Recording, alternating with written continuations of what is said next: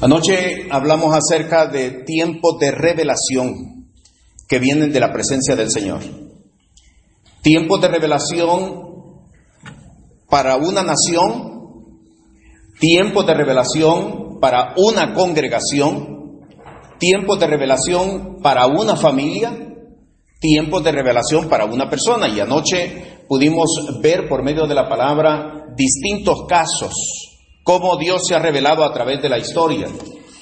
Y esto es bien importante, mis amados hermanos, porque muchas de las veces la religión nos hizo creer de que para que Dios se revele necesitamos estar dentro de una iglesia. Hermanos, Dios se revela en todo sitio. Dios se revela en todo lugar. Dios se revela cuando usted está en los autobuses, Dios se revela caminando por la calle, Dios se revela aún en sitios donde usted ni se imagina que Dios se podría revelar en ese lugar. Porque está escrito en la palabra, el libro del profeta Joel lo dice claramente, en los postreros días derramaré de mi espíritu sobre qué? Sobre toda carne. Ahora le pregunto, ¿toda carne está reunida aquí esta noche? No, toda carne está allá afuera. Amén. Así es que donde quiera que nosotros estemos, Dios se revela. Lo que sucede es que nosotros tenemos un concepto muy parcial de lo que es la revelación de Dios. Háblame Señor, háblame Señor, háblame. Y, y Dios nos está hablando, pero no lo escuchamos. Dios nos está hablando cuando estamos en la calle, Dios nos está hablando cuando estamos en la cama, Dios nos está hablando cuando estamos caminando pero no hemos afinado nuestro oído espiritual para poderle hablar, para poderle escuchar. Esta noche, como lo iniciamos anoche, vamos a, entender qué elementos son los que impiden escuchar la voz de Dios. Le voy a poner un ejemplo. Guarden todos silencio.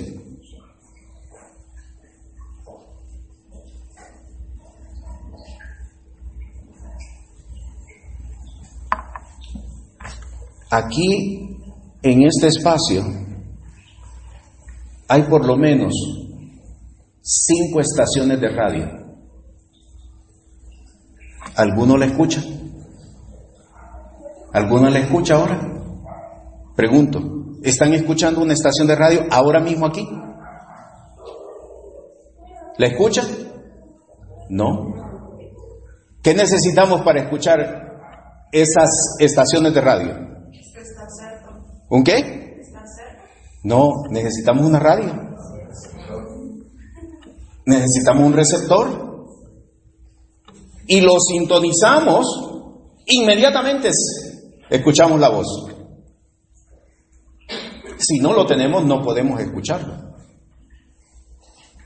Nuestro oído no está capacitado para escuchar la voz de Dios, porque hay impedimentos que distorsionan la voz de Dios. Y esta noche vamos a aprender, hermanos amados, a quitar todos aquellos impedimentos que estorban nuestro oído para escuchar la voz de Dios. Vaya por favor al la epístola de el apóstol Pablo a los Gálatas. Epístola del apóstol Pablo a los Gálatas y vamos a leer en el capítulo 6, versículo 7 y versículo 8. Repito, epístola del apóstol Pablo a los Gálatas, capítulo 6, versículo 7 y versículo 8. Es un pasaje, un versículo, una palabra muy conocida por, por la mayoría o por todos. Así es de que en esta palabra vamos a fundamentarnos para poder entender que hay cosas, impedimentos que estorban el escuchar la voz de Dios.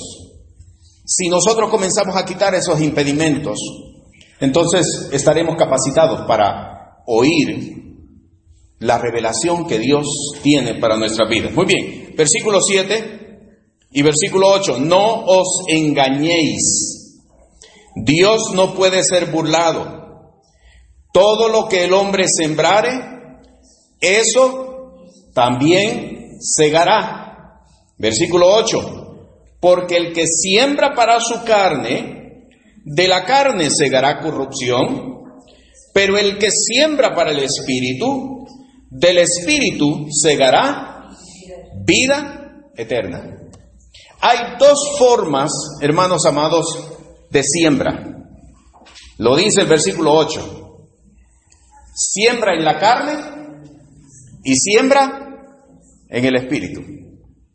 Si se siembra en la carne, no escuchamos la voz de Dios.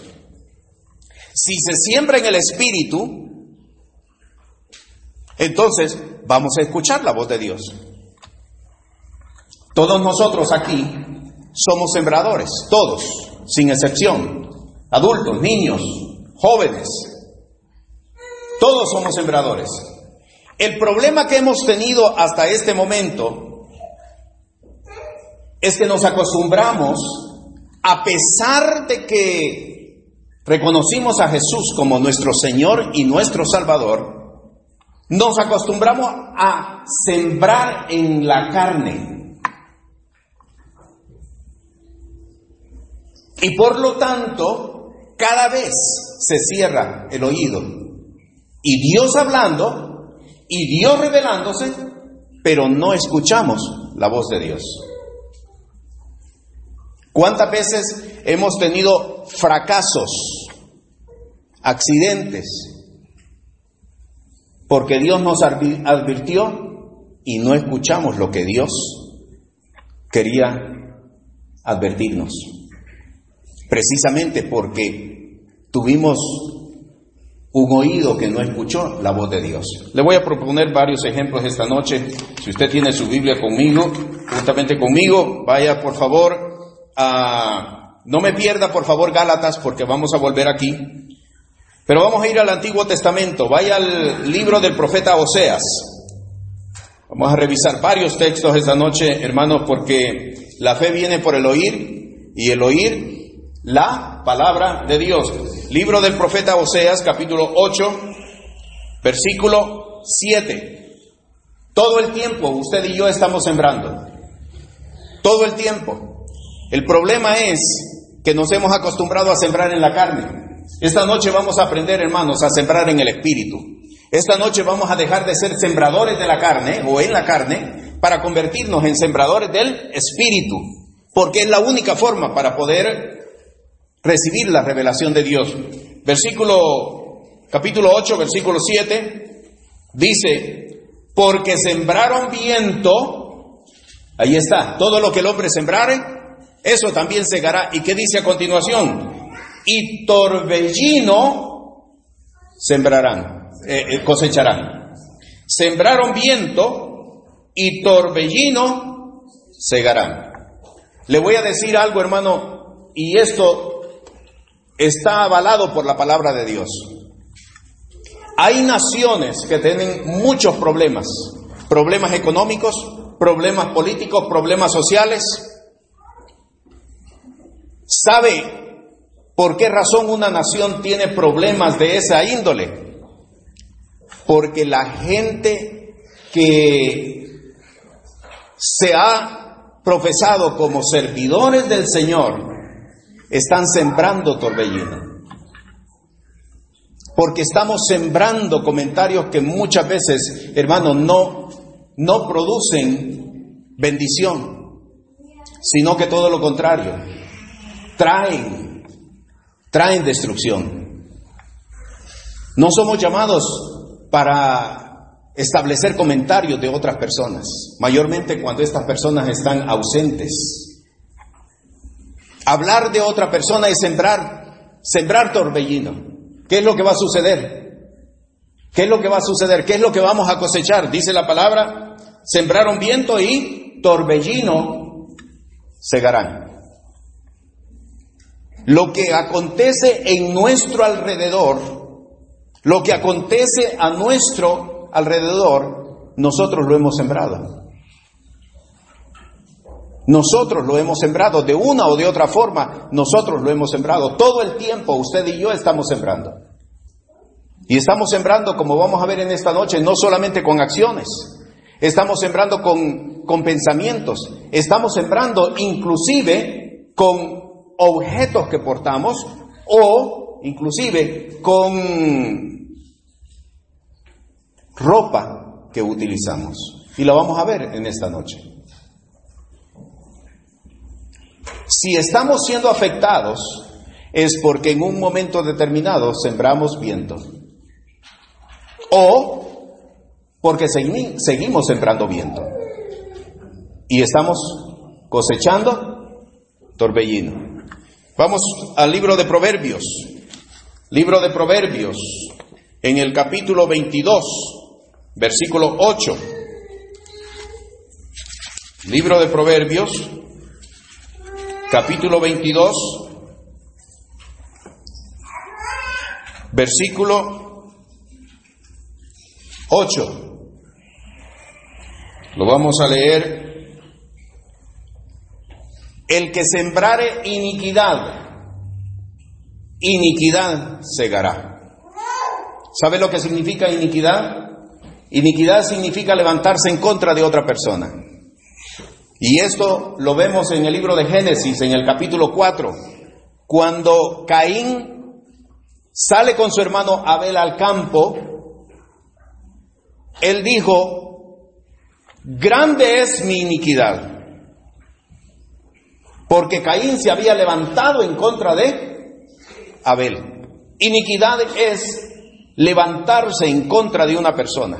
En el caso de Caín, fue levantarse físicamente y matarlo, pero muchas de las veces matamos con palabras.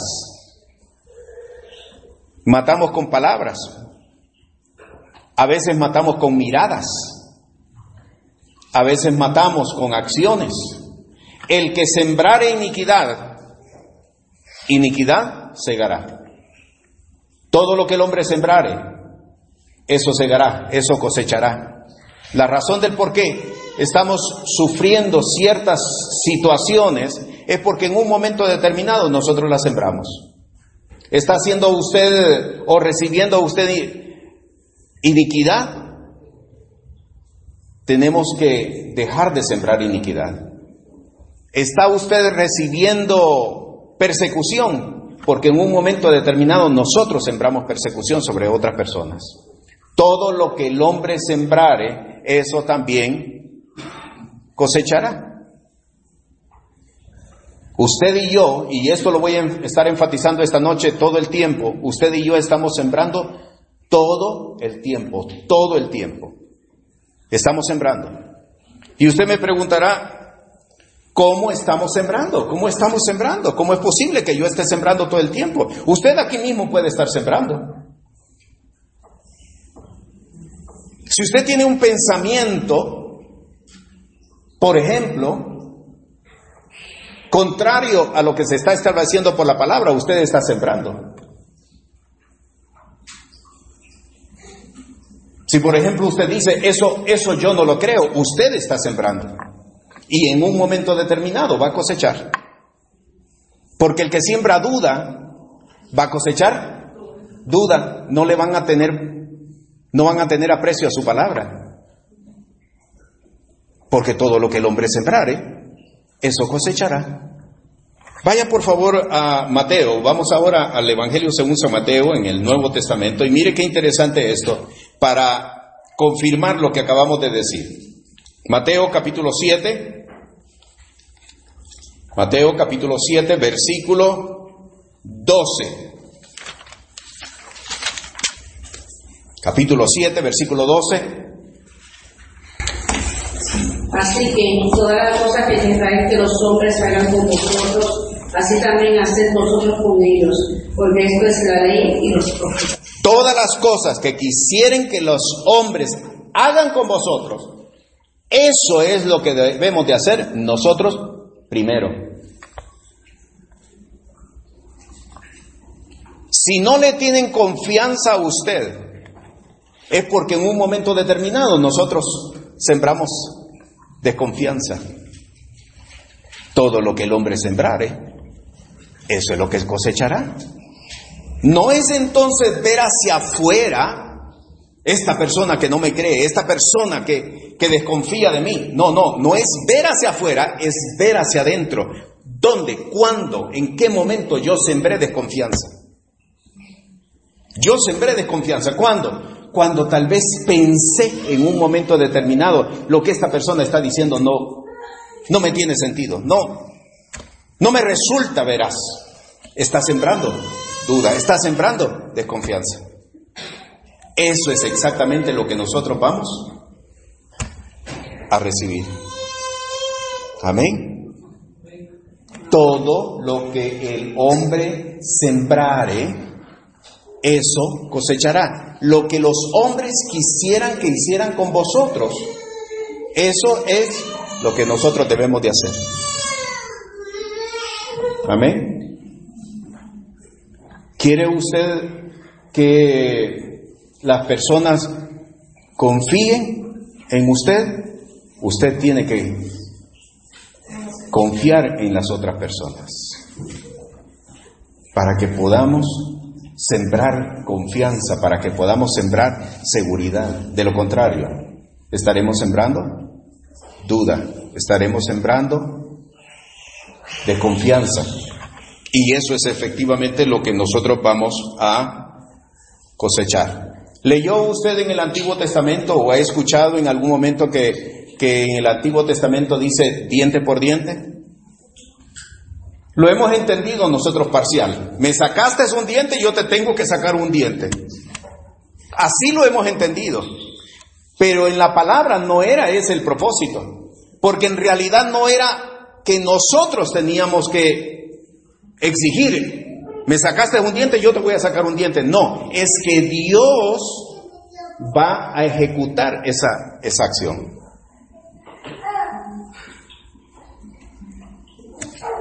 Todo lo que los hombres quisieran, que hicieran con vosotros, eso es lo que nosotros debemos de hacer primero. Vaya a Segunda de Corintios,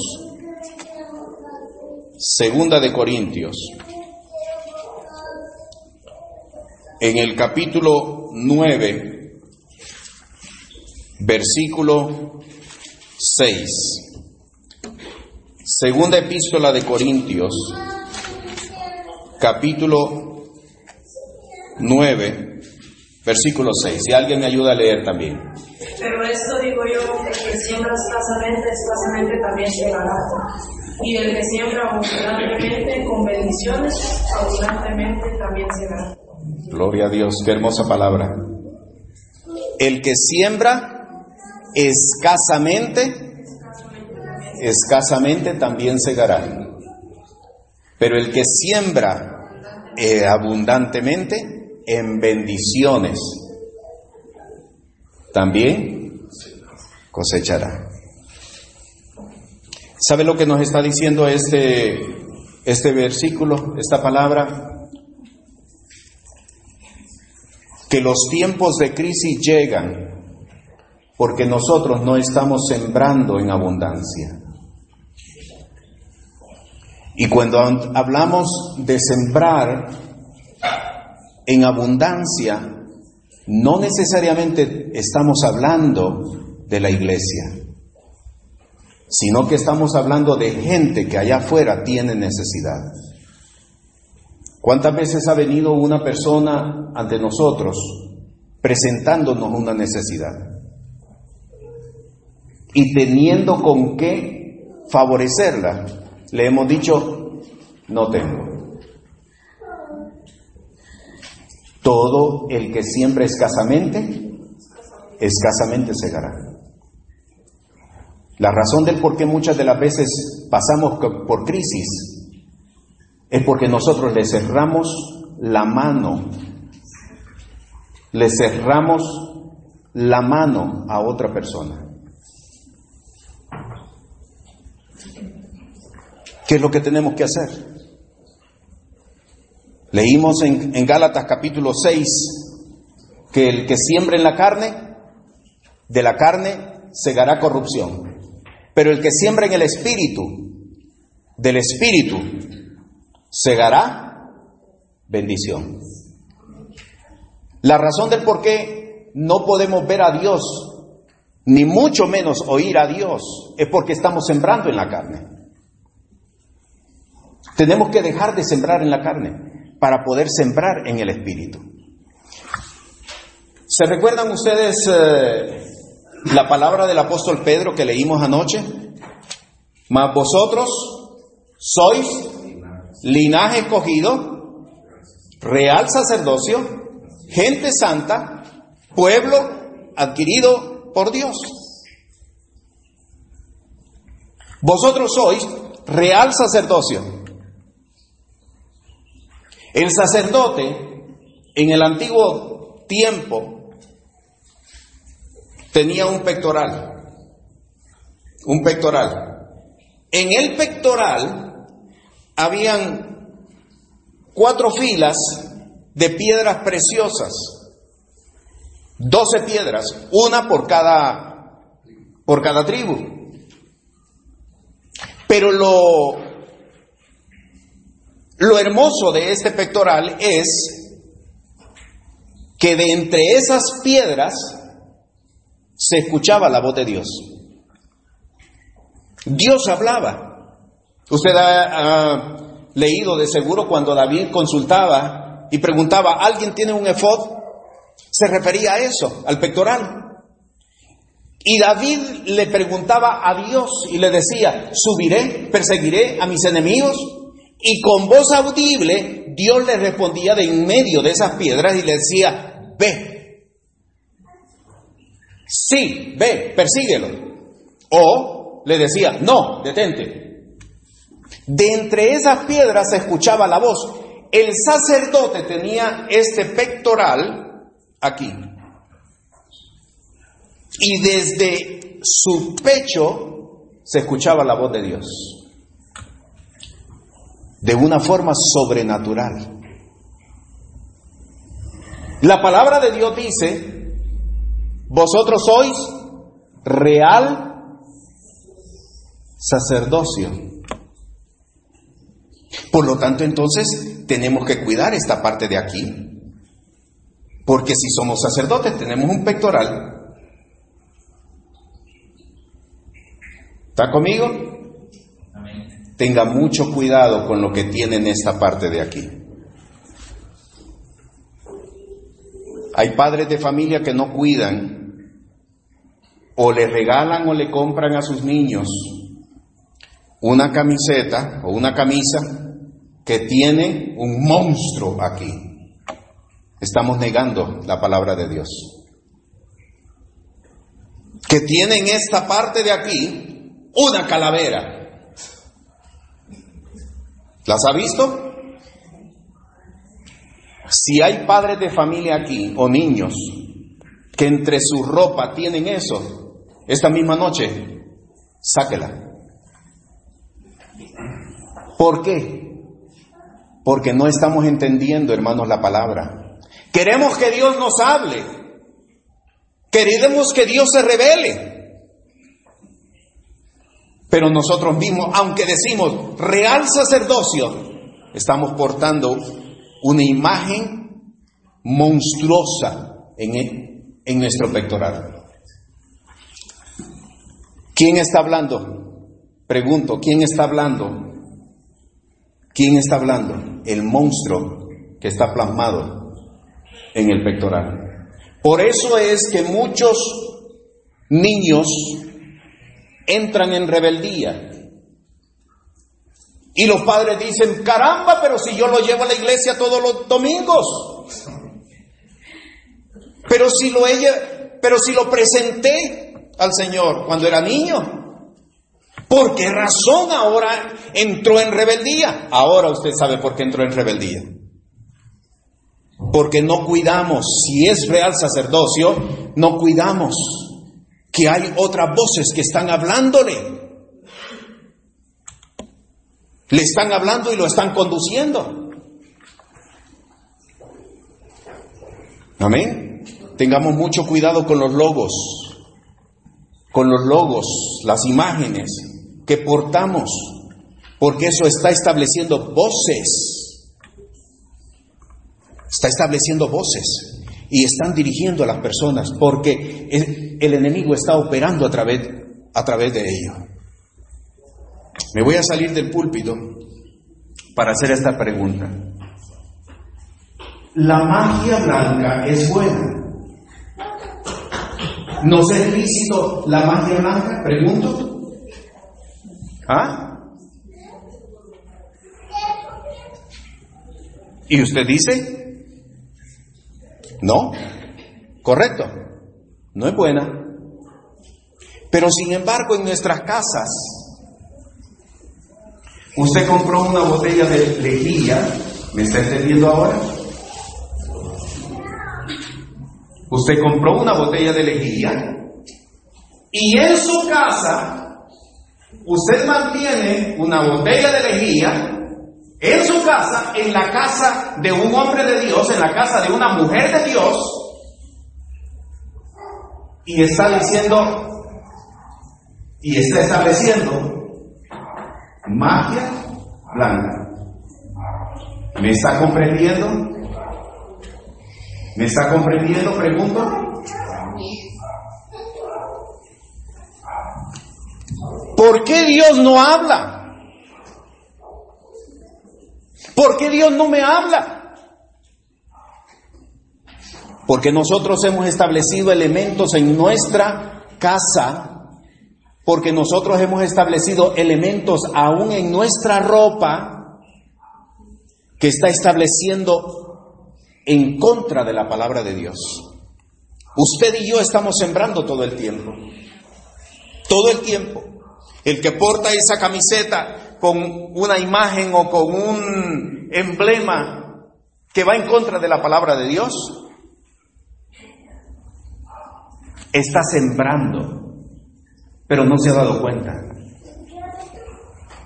Todo lo que el hombre sembrare, eso también segará. Vaya por favor a la epístola de Santiago. Santiago, capítulo 3, versículo 11. Y si alguien me ayuda a leer.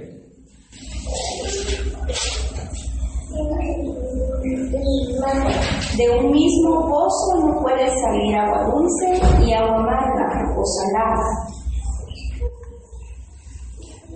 De un mismo pozo, de una misma fuente, no puede salir agua dulce y agua amarga.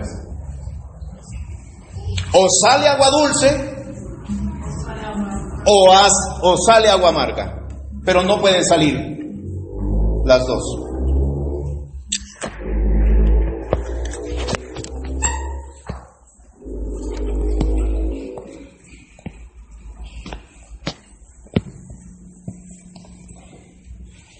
Podemos sintonizar y poner cantos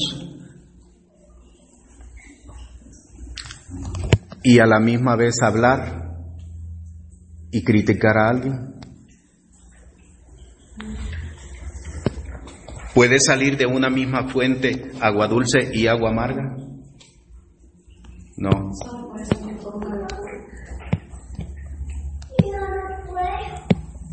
Si estamos acostumbrándonos a un objeto, utilizarlo como para establecer cantos de adoración y donde quiera que nosotros vayamos, pero a la misma vez lo utilizamos para ver videos obscenos, agua dulce, agua amarga, o para llamar y para criticar o para señalar agua dulce, agua amarga. ¿Por qué Dios no me habla? Si le busco, si estoy yendo a la iglesia, si estoy pagando los diezmos, hasta una Biblia me compré. ¿Por qué Dios no me habla?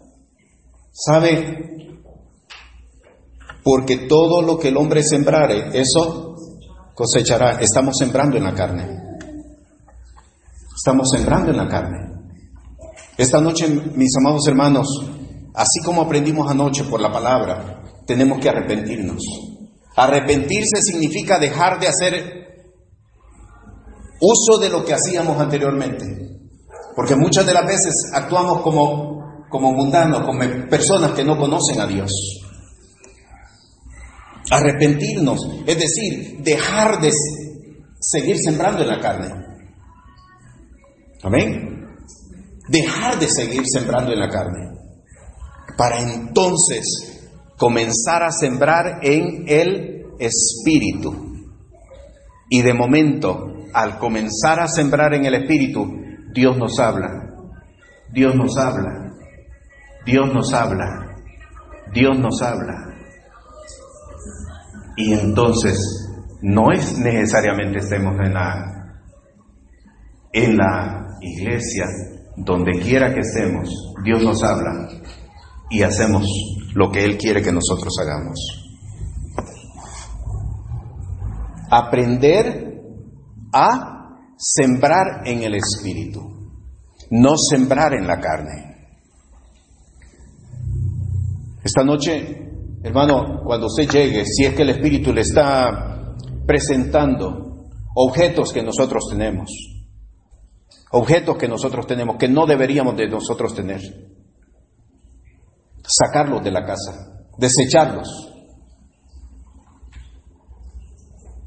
¿Por qué? Porque esos elementos están impidiendo que la voz de Dios se establezca, se establezca en lo que queremos hacer. Hay otra palabra, otro texto que quiero que, revisemos para que nosotros veamos que muchas veces tenemos que dejar de sembrar en la carne y comenzar a sembrar en el espíritu. Deuteronomio, capítulo 28. Deuteronomio, capítulo 28.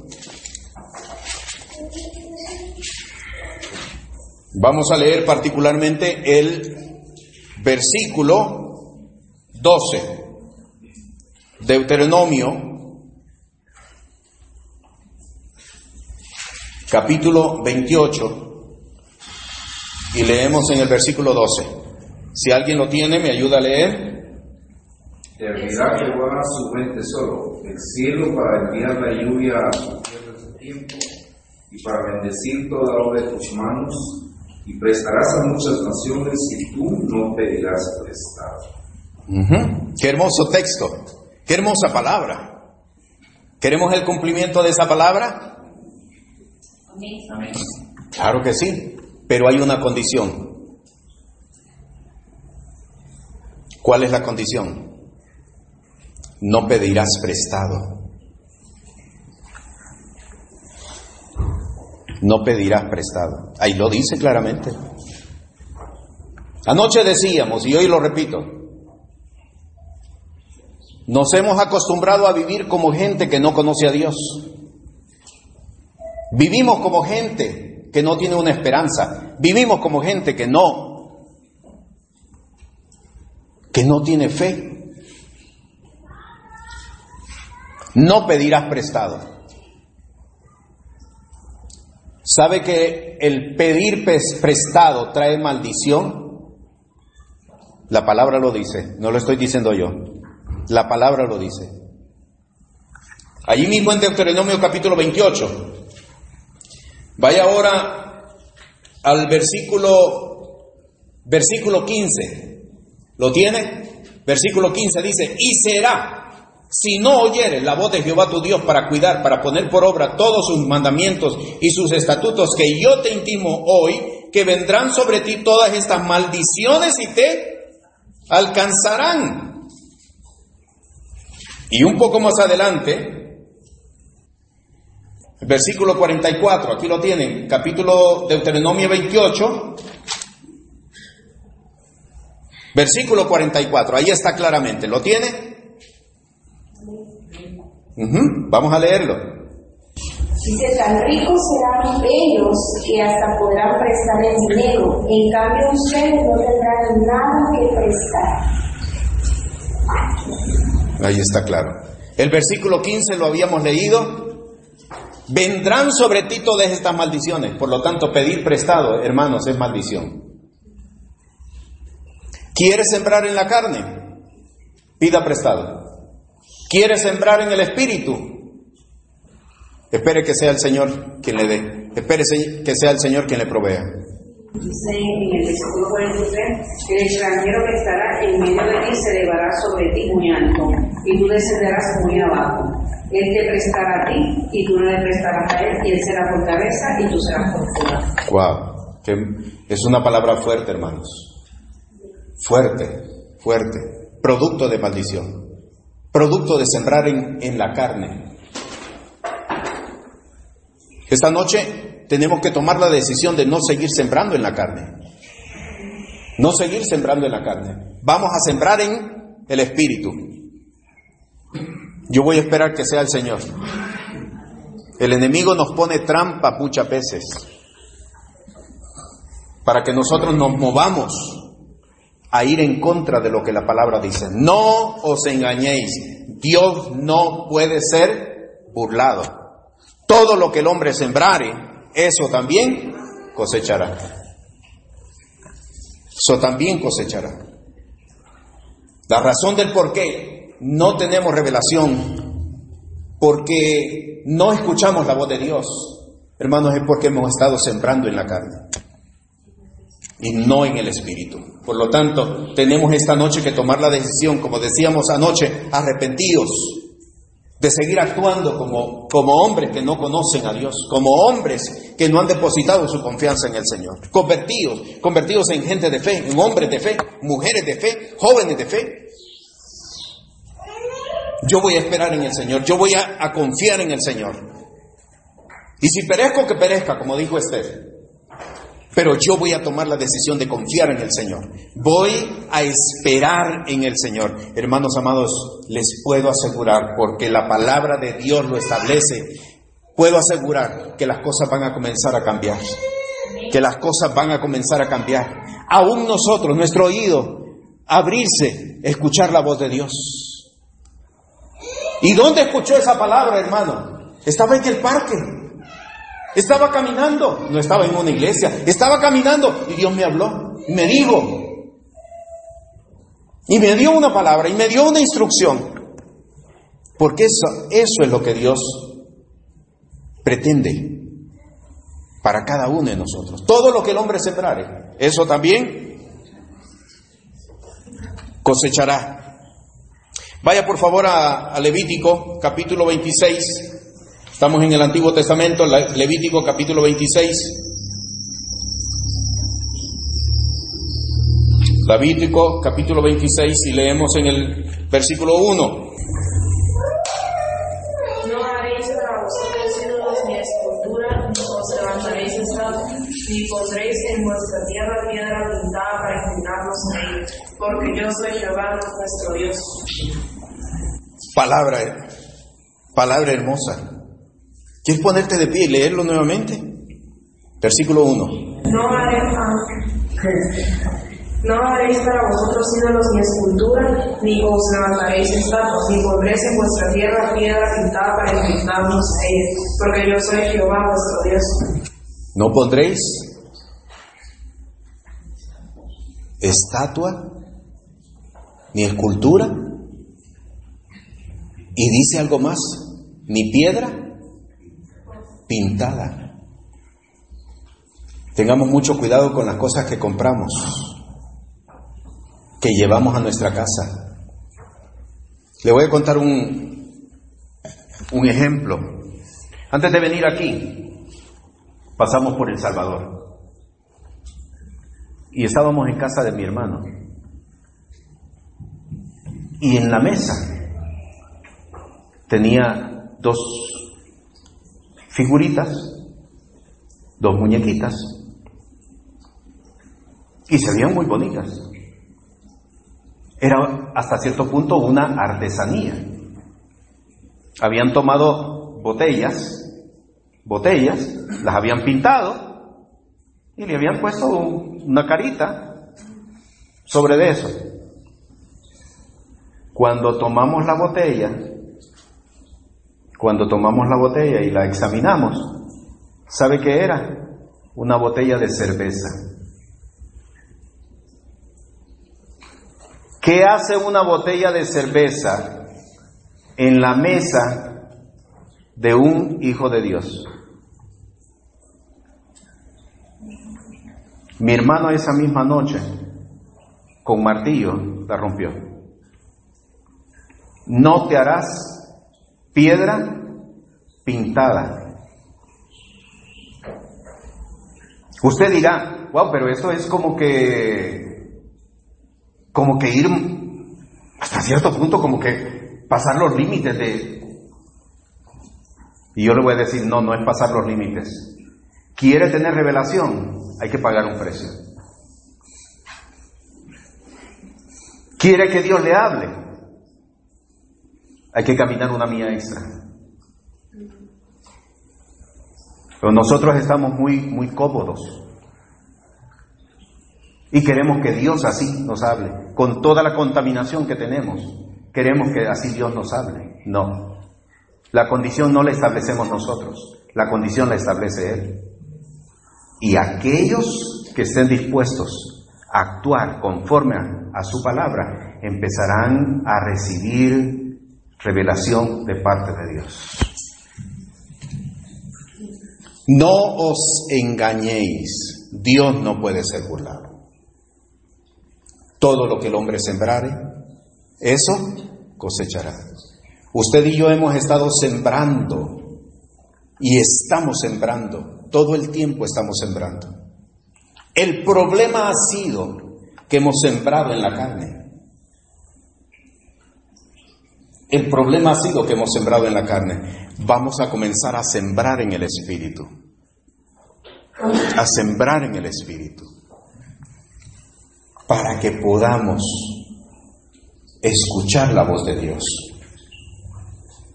Para que podamos seguir instrucciones de parte de Dios. Esta noche yo quiero llamarles la atención. Esta palabra no es para que usted salga de aquí, qué bonito, qué hermoso, wow, qué tremendo. No es para eso. Esta palabra es para tomar acción. Esta palabra es para que dentro de nosotros surja dolor. Porque está bien que una persona que no conoce a Dios actúe de esa forma, pero no en un hombre de Dios, pero no en una mujer de Dios. Vosotros sois linaje escogido. Anoche veíamos lo que significa linaje escogido. Vosotros sois real sacerdocio vosotros sois pueblo santo. ¿Y dónde está la santidad? ¿Y dónde ha quedado la santidad? Es para generar dolor y decirle, Señor, me arrepiento, Señor, yo tomo la decisión de no seguir sembrando en la carne, Señor, yo tomo la decisión de sacar todos esos elementos de mi casa y comenzar a sembrar en el Espíritu. Y por cuanto la palabra dice, si oyereis la voz de Jehová tu Dios y pusieres por obra sus palabras, vendrán todas estas bendiciones y te alcanzarán. No dice y tú las alcanzarás, dice y te alcanzarán, no importa dónde usted se vaya, te alcanzarán porque es palabra, palabra de Dios. ¿Por qué Dios no me habla ahora usted? ¿Sabe por qué? Dios sí habla, pero nosotros no le hemos podido escuchar. Porque tenemos demasiado ruido, demasiados estorbos, demasiada perturbación alrededor nuestro que no podemos escuchar la voz de Dios. Esta noche vamos a comenzar a quitar todos esos elementos. Amén. Vamos a comenzar a quitar todos esos elementos. ¿Para qué? para que podamos, nuestro oído, escuchar La voz de Dios. Eterno Dios, Padre nuestro que estás en los cielos. Esta noche venimos, mi Señor, en el nombre que sobre todo nombre, en el nombre de Jesús, como está escrito en tu palabra. Le dio un nombre que sobre todo nombre, para que en el nombre de Jesús se doble toda rodilla de los que están en los cielos, de los que están en la tierra, de los que están aún debajo de la tierra. Con la gracia, con la misericordia, con el poder de la palabra. En esta noche venimos para para romper. Venimos en rompimiento, ataduras, yugos, contaminaciones que se han pegado al corazón de tu pueblo. Mi pueblo fue llevado cautivo, dice tu palabra, porque le faltó conocimiento. En esta noche venimos para establecer conocimiento. En esta noche nadie puede decir, yo no lo sabía, era ingenuo, era ignorante, porque la palabra se ha trazado, porque se ha establecido la verdad de, de la palabra, porque hemos establecido fundamento en Jesús, el que vino a romper el imperio, el imperio de la muerte. En el nombre de Jesús en esta noche. Señor, por tu Santo Espíritu todos aquellos elementos que están trayendo perturbación a la vida de los que están aquí presentes, sean adultos, sean jóvenes, aún niños y aún infantes. En el nombre de Jesús sean tirados por tierra, vengan a ser, vengan a ser desmenuzados, vengan a ser hollados, como está escrito en tu palabra, mi Señor. Ahora, por el poder de la palabra, todo lo que está oculto salga a la luz todo lo que ha estado oculto, toda esa semilla que se ha sembrado. En el nombre de Jesús, ahora la venimos a arrancar por la palabra. Por la palabra la venimos a arrancar en el nombre de Jesús. Para que se establezca libertad, para que se establezca vida y vida, vida eterna y vida en abundancia. En el nombre que sobre de todo nombre, en el nombre de Jesús. En el nombre de Jesús. En el nombre de Jesús. En el nombre de Jesús. Este momento para tomar acción. Este momento para tomar decisiones. Este momento para venir delante de la presencia del Señor y humillarnos. Este momento para, para decirle, Señor, Señor, yo he sembrado en la carne. Y no hablarlo en términos generales, porque el Espíritu le ha mostrado dónde ha sembrado en la carne. ¿Sabe por qué muchas veces viene pobreza? A pesar de que el Señor ha traído bendición, porque hemos, nos hemos dado a la, a la tarea de prestar, de pedir prestado, de pedir prestado, y mucha gente está endeudada. La, la, pedir prestado es maldición, producto de maldición. Sembró en la carne, no sembró en el espíritu. Pues esta noche vamos a arrancar esa semilla, esa semilla que sembró. Arranque esa semilla en el nombre de Jesús.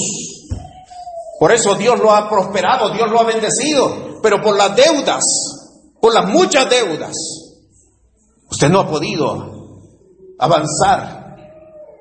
Está afligido, está atormentado.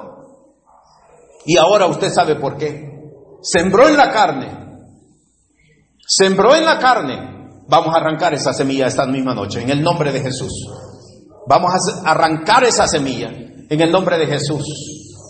Objetos que usted ha comprado, piedras pintadas que usted ha comprado y las ha introducido en su casa. Ahora vamos a, deshacerlas.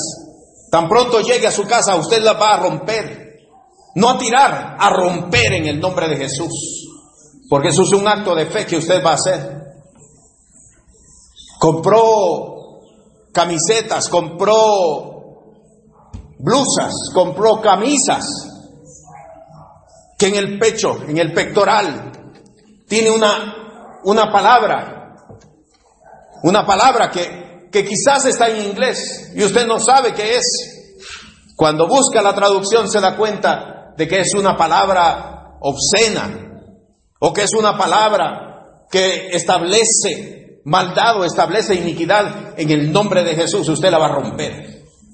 no tirarla, la va a romper, la va a rasgar en el nombre de Jesús. Porque esta noche es una noche de liberación, esta es una noche, dice la palabra, vendrán tiempos de refrigerio. Tiempo de refrigerio de la presencia del Señor. Pero hermanos amados, como lo hemos visto por la palabra, los tiempos de refrigerio no llegan, los tiempos de refrigerio tenemos que, tenemos que caminar para, para que se puedan dar. Y esta noche, esta noche hay corazones compungidos, o tiene que compungirse corazones.